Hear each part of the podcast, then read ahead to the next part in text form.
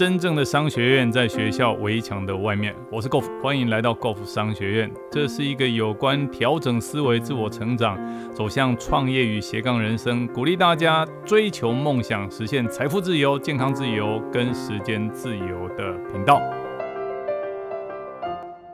今天的章节是路线错了就光身出来，这是马云他跟他的员工讲。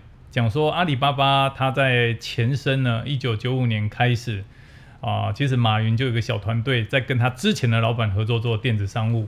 那那个时候呢，因为他之前的老板有他坚持的理念，那马云呢跟他的团队有他的想法。那后来因为彼此理念不合，当然那是老板的决定嘛，那他不能改变老板，只好改变谁？改变自己。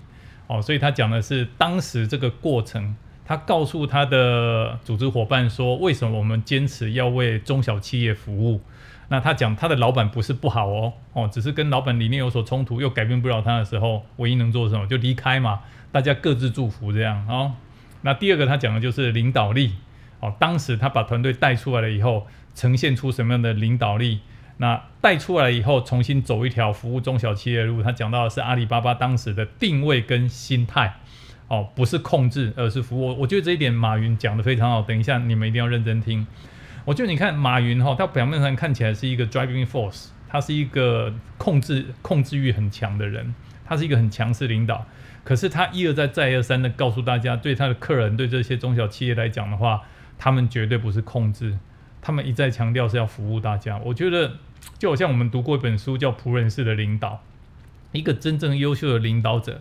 绝对不是那种控制欲很强，所有事情全部都一手掌控，而是真的发自内心要服务身边周遭、爱身边周遭的每一个人。你看马云这么样的看起来一个很铁汉的领导者，居然一直跟他讲这件事情。那第四件事情，他再次告诉了阿里的阿里巴巴的目标，哦，是中国的市场，好，然后因为中国的市场真的在中小企业在电子商务非常大有所为，所以如果阿里的目标结合中国的市场，等于一定成功。这个就是这这一次，好，马云要告诉他的伙伴的内容，主题叫做“路线错了就光生出来”。阿里巴巴的历史其实从一九九五年开始，大家知道这个历史。一九九五年我开始做中国黄页，那个时候纯粹只是一个理想梦想。到了一九九七年，又在外经贸部做了十四个月。为什么从北京撤回杭州？在北京的十四个月，其实我们是很成功的十四个月。一九九七年年底到一九九八年年底，有两百八十七万的净利润，这在那个时代是了不起的。第一个挣钱的互联网公司就是我们，但我们发现三样东西跟老板不一致。第一个，老板要用 EDI 电子数据交换的方式来做电子商务，我们认为这个是很早以前很老的网络模式，根本就不靠谱。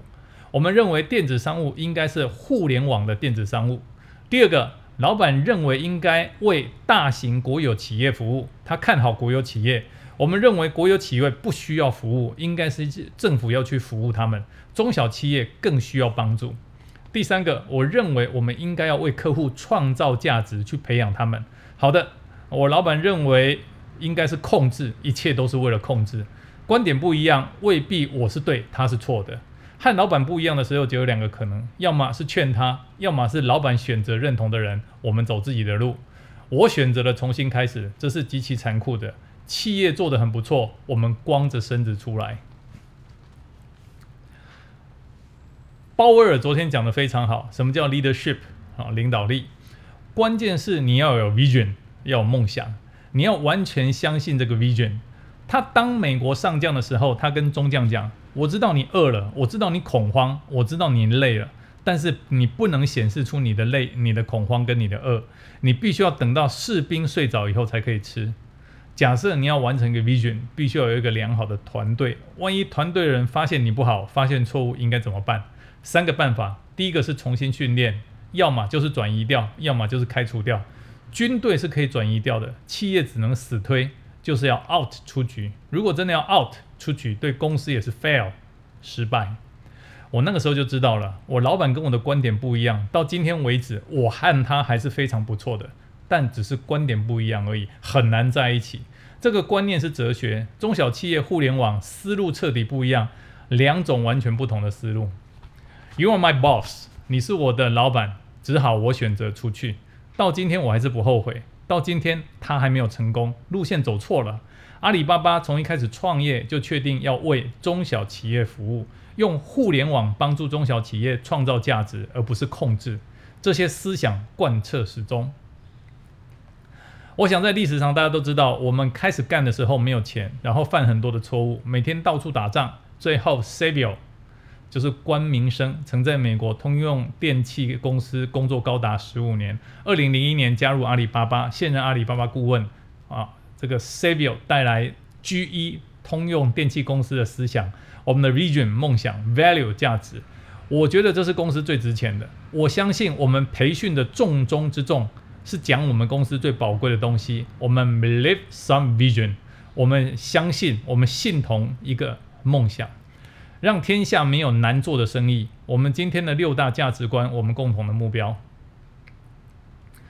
我们说持续发展八十年，后来说持续发展一百零二年，今天为止我们要实现的还只是十年的目标。